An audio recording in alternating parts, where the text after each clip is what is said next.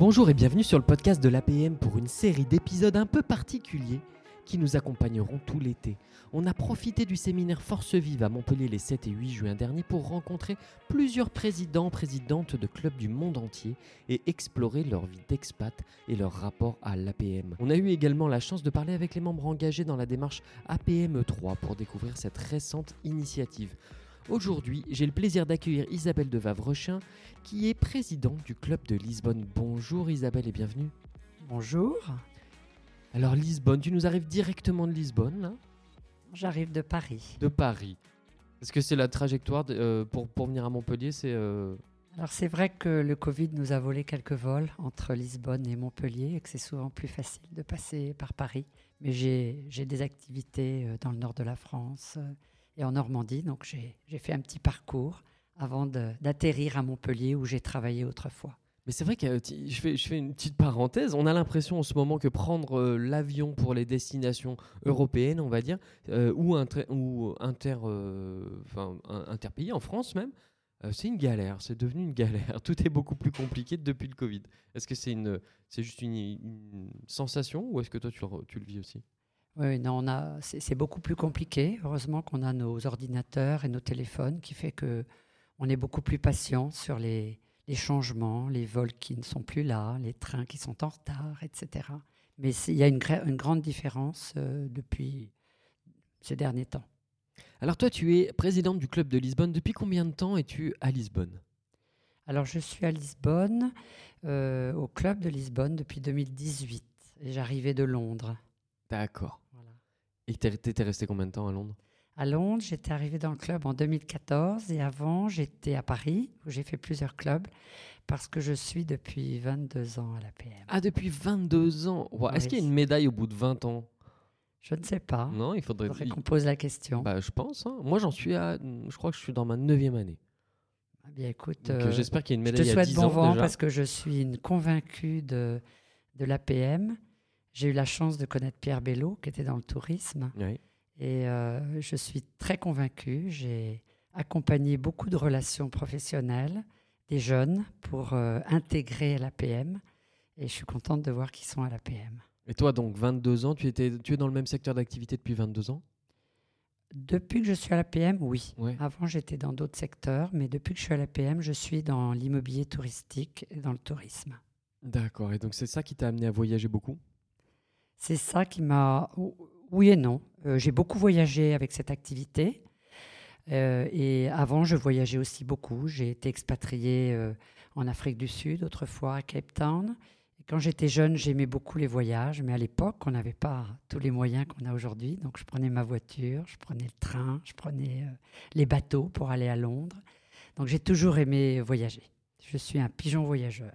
Un pigeon voyageur. Donc, tu es passé par euh, plusieurs clubs à Paris. Tu disais le Ouais. club de Londres, le club de Lisbonne. C'est quoi le trait d'union entre, toutes ces... entre tous ces clubs? L'esprit qui perdure euh, d'un club à l'autre et à travers les années, c'est quoi pour toi? Pour moi, ce que j'ai retenu, c'est ce que disait toujours euh, le, le fondateur, Pierre, c'est que finalement, on s'occupe beaucoup de nos collaborateurs. Les dirigeants, on est très seuls, on est très isolés. Euh, je, ne fais, je fais une parenthèse sur le fait que quand on est une femme, c'est peut-être encore plus compliqué. Euh, et c'est vrai qu'avec l'APM, euh, on, on solutionne cette difficulté, on s'occupe des dirigeants. Ils ont le droit d'avoir une formation, ils ont le droit d'avoir des soucis, ils ont le droit d'être accompagnés. Est-ce que tu as encore des amis euh, dirigeants qui, de- depuis euh, tes premiers pas, dans les premiers clubs dans lesquels tu as été, est-ce que tu as maintenu et, et- et gardé des liens avec ou- Oui, oui. Ouais. Oui, avec Il- certains, oui. Il y en a qui sont encore à la PM. Qui sont à la PM, oui, oui. Ouais. Je pense à quelqu'un qui est euh, dans l'Est, euh, un autre dans l'Ouest. euh, oui, oui, plusieurs à Paris aussi. Et puis à Londres, j'ai gardé beaucoup de relations à Londres. Et- Parce que c'est l'étranger, on est beaucoup plus proches les uns des autres. Ben, c'est ça. hein. Déjà, là, je, je- je rencontre donc plusieurs présidentes, présidents euh, de clubs à l'étranger. Alors déjà, effectivement, tu l'as dit, euh, beaucoup de femmes.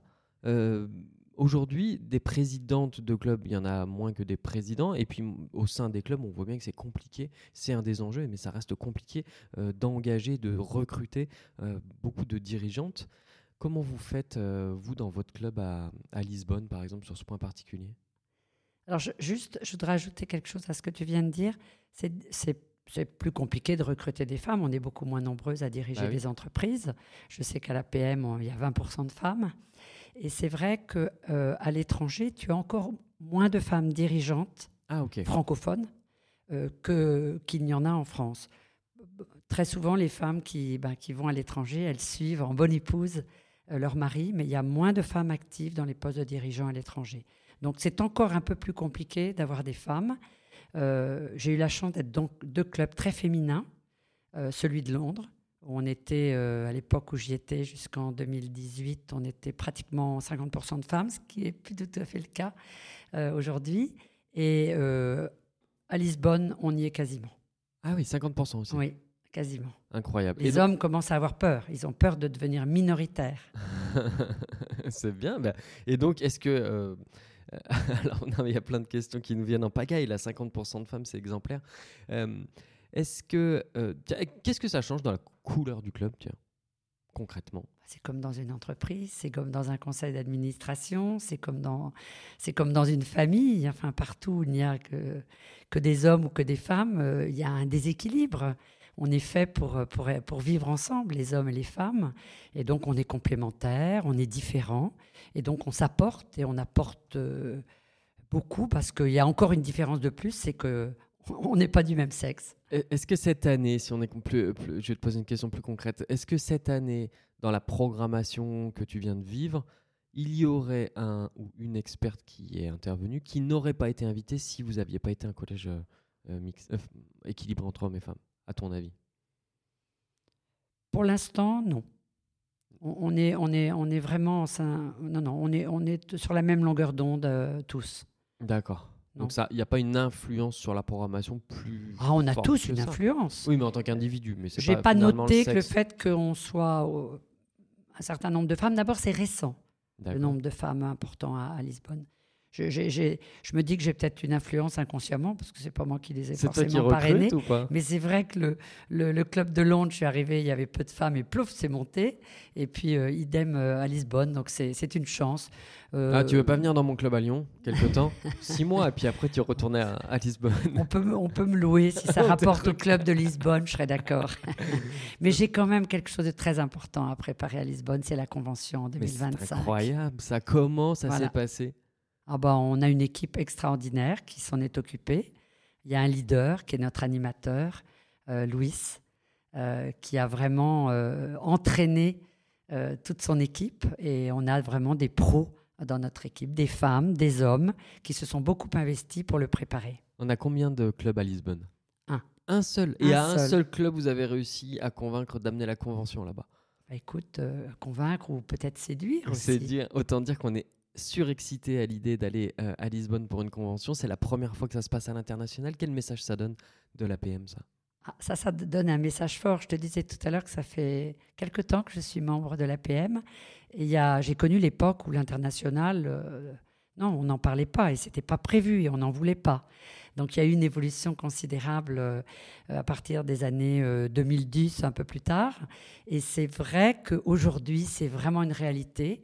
Et quand on sait que quand on travaille, on peut pas être franco-français enfermé dans notre petit pays, qui est très beau, mais euh, il faut passer les frontières, il faut aller au-delà de la France. Il y a des Français dans le monde entier et pouvoir euh, les accompagner dans leur évolution, dans leur euh, rayonnement pour bien représenter la France, eh bien l'APM est très bien placée. Et, alors, qu'est-ce que ça va changer? Est-ce qu'on, on- on- déjà, on aurait quand même envie d'y rester un peu plus, peut-être que quand on va à une convention traditionnelle? Ah ben, J'espère bien, il faut arriver avant, il faut arriver après. Il y en a déjà plusieurs qui me l'ont dit. Euh, on a la chance, Lisbonne, on est une ville de, vraiment de, de, de convention. C'est-à-dire qu'on peut accueillir des dizaines de milliers de personnes en même temps. C'est important. Euh, là, on ne sera pas des dizaines de milliers. J'espère qu'il y aura la majorité des membres. On en est convaincus à écouter les uns les autres. Et c'est vrai qu'il y a beaucoup de choses à faire euh, en dehors de la convention. Donc, il faut arriver avant, il faut rester après, il faut, il faut que la, la- la famille, les conjoints, les amis euh, vous rejoignent ou arrivent en même temps ou avant. Est-ce que tu penses que c'est le premier pas vers euh, des conventions internationales régulières? Ah, il faut. L'international euh, représente euh, dans notre PIB énormément et si on veut se développer à l'international, il faut qu'on ait des, représentants, des dirigeants dans le monde entier. Et ces dirigeants, si on ne les accompagne pas, ils ne réussiront pas aussi bien à, faire rayonner notre pays à l'étranger. À Lisbonne, quels sont les profils des membres de ton club aujourd'hui? Qu'est-ce qu'on a Donc on a des expats, ça il y en a dans tous les pays, puis c'est un des, socles aussi des, des clubs APM. Euh, donc déjà, est-ce qu'il y a beaucoup d'expats dans ton club?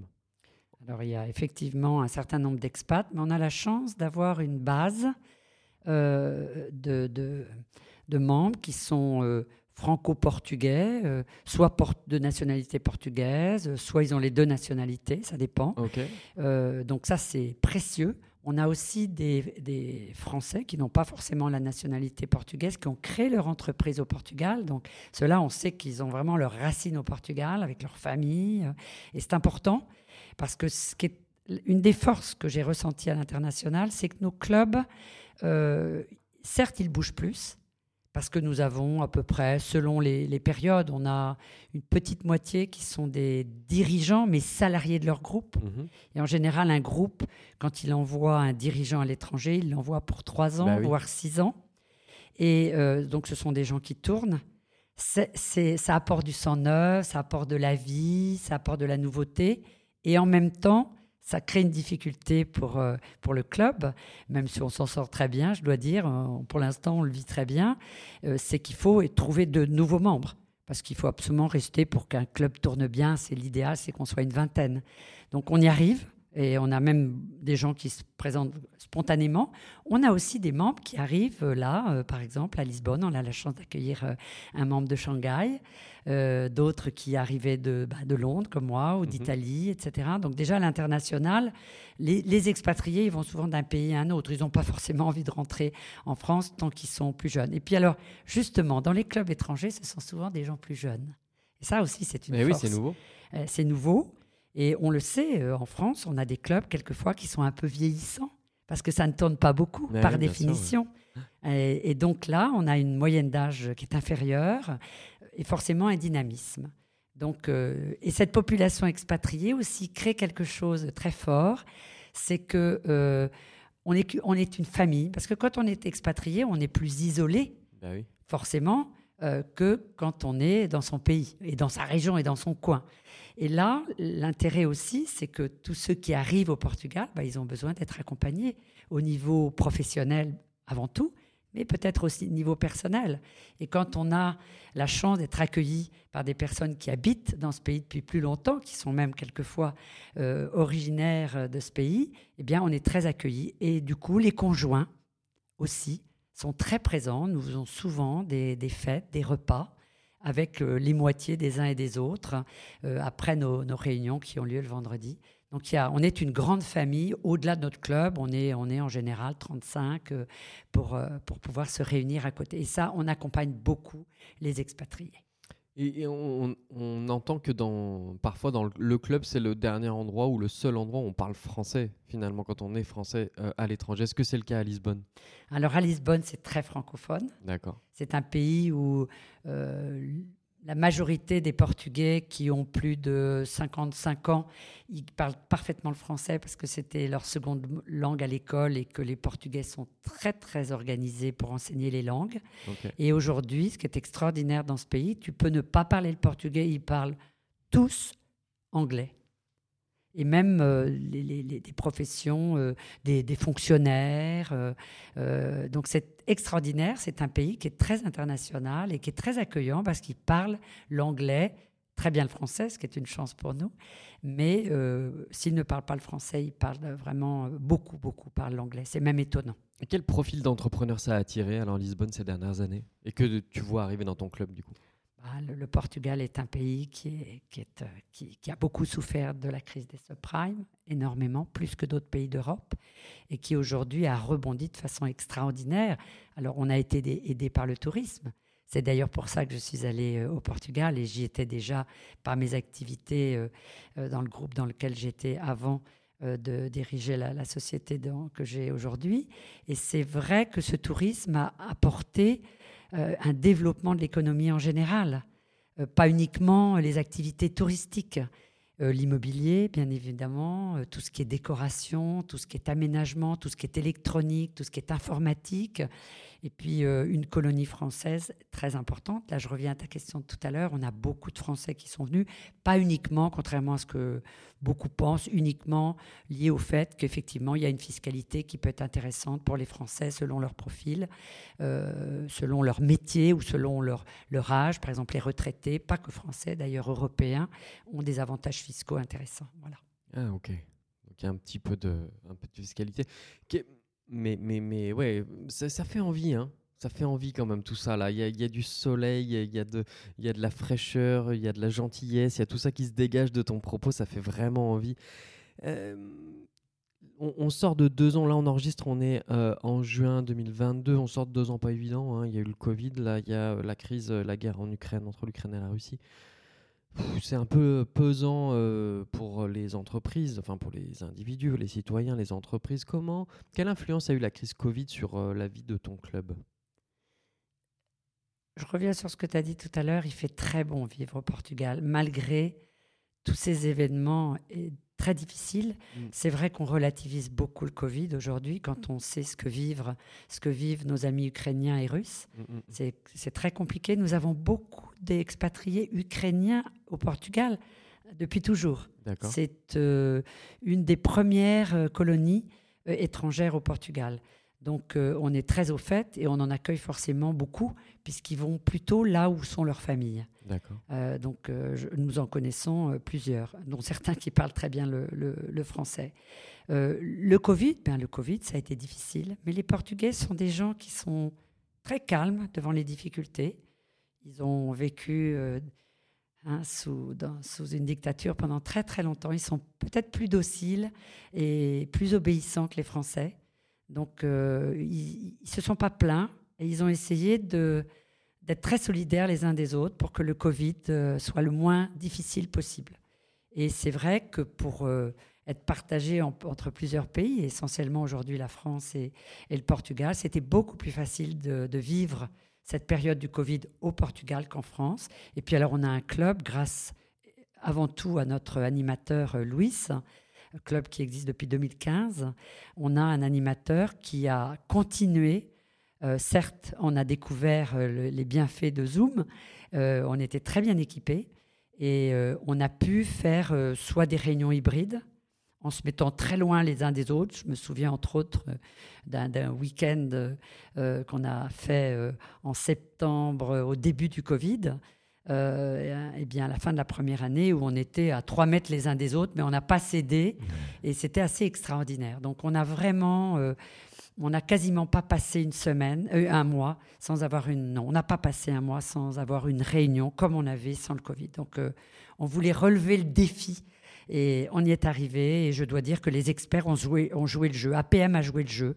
On a vraiment eu des experts fabuleux qui ont accepté euh, les Zooms. Il y en a un qui est venu, il a distribué le Covid, la moitié du club pratiquement ah, avait.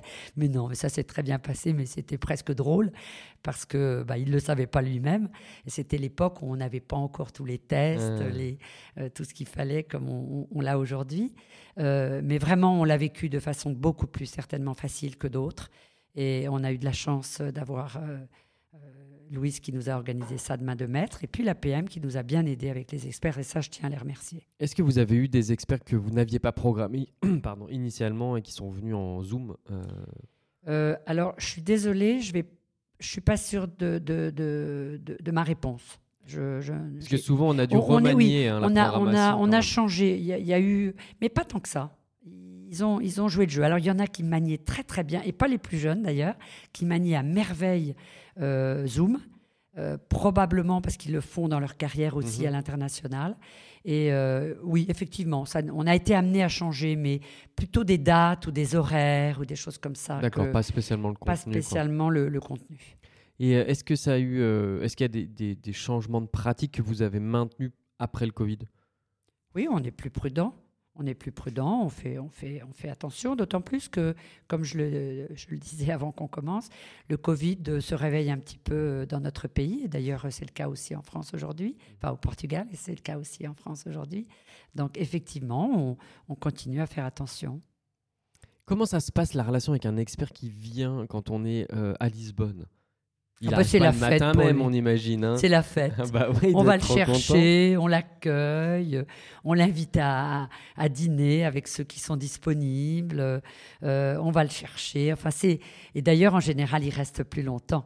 Euh, ils arrivent soit avant, en général ils restent plutôt plus longtemps puisqu'on se réunit le vendredi, donc ils en profitent euh, pour Ah oui, venir. vous, en euh, plus, pour, le vendredi. pour pas venir seul, pour passer un week-end. On se retrouve quand on peut, on se retrouve le week-end. Très souvent après le vendredi, ceux qui peuvent euh, dînent euh, et on fait une fête, soit chez nous, soit les uns les autres. On se reçoit beaucoup les uns les autres et soit bah, bien sûr dans un restaurant. Donc c'est toujours la fête et euh, il y en a qui reviennent nous voir pour présider d'autres associations. J'ai l'occasion d'accueillir des experts ou des- des membres qui sont venus nous voir aussi. Donc Toi, ça t'arrive d'avoir euh, une, une demande dans l'autre sens, que ce soit les experts qui proposent leurs services au club euh, euh, de l'APM de Lisbonne, en disant voilà, moi j'ai telle expertise, si vous avez envie, je peux venir. D'habitude, c'est plutôt les clubs qui sélectionnent les experts et Alors les si, on, on- oui, on a, on a des experts, j'en ai vu encore euh, un, un hier et, et une, euh, qui ne sont pas encore venus à, à Lisbonne. Et je ne serais pas étonnée qu'ils viennent bientôt. Et comme nous, nous allons faire notre programmation euh, au mois de juin, euh, voilà, j'aurai une bonne parole pour certains C'est le moment d'envoyer des- Oui, d'ailleurs, ça tombe très, bien. Isabelle. hein. Pour nous, ça tombe très bien. Non, non, mais pour nous, ça tombe très bien parce qu'on va avoir un certain nombre d'experts et on va, Louis et moi, on va avoir l'esprit très frais par rapport à ça. Il est là, Louis, euh, pour le oh là là, oui, bien sûr. Il est, il est bouillant. On est, on est un duo euh, euh, très motivé. euh, on a une petite convention organisée en C'est 2025. ça. Vous Non, mais on le fait avec idées. enthousiasme. C'est, c'est, c'est sympathique. On est très bien outillé à Lisbonne. C'est, c'est une chance. Beaucoup plus outillé, paradoxalement, que dans, des, que dans d'autres capitales. Bon, et ben on a vraiment hâte, vraiment hâte de venir découvrir tout ça en vrai dans deux ans. C'est deux ans, hein, ça, euh, trois ans? Combien de temps? C'est Je 2025. n'ai pas compté, on y est hein. déjà. Et euh, voilà, c'est, c'est devant nous. Euh, on va d'abord aller voir Nantes. On va, Ouais, Nantes, et on préparera un beau bateau pour aller, pour aller à Lisbonne. Bon, et ben un grand merci. Isabelle, un grand, grand, grand merci pour Merci euh, à toi. toute cette bonne humeur et cette euh, joie de vivre qu'on ressent. Euh, un dernier message que tu aurais envie de passer à tous les entrepreneurs qui se posent la question, les jeunes, les moins jeunes, de passer le pas de l'international dans leur carrière. Alors, je vais leur parler s'ils sont parents et qu'ils ont des enfants. Eh bien, il faut que leurs enfants parlent d'autres langues que le français. On est, on est très en retard par rapport aux autres pays. Et quand on va à l'étranger, quel que soit le pays, on parle anglais. C'est très, très bon pour les enfants. Ils peuvent apprendre l'anglais, ils peuvent app- apprendre d'autres langues. Et c'est une aide considérable quand ils vont développer leur carrière à leur tour et devenir membres de l'APM. Donc, moi, j'invite tous les Français qui peuvent aller à l'étranger, si ce n'est pour eux, pour leurs enfants. Eh ben merci, un beau message pour euh, tous les enfants d'entrepreneurs. Exactement. Un grand merci Isabelle et à très bientôt. On se voit au plus tard à Lisbonne. hein. À tout à l'heure. à tout à l'heure.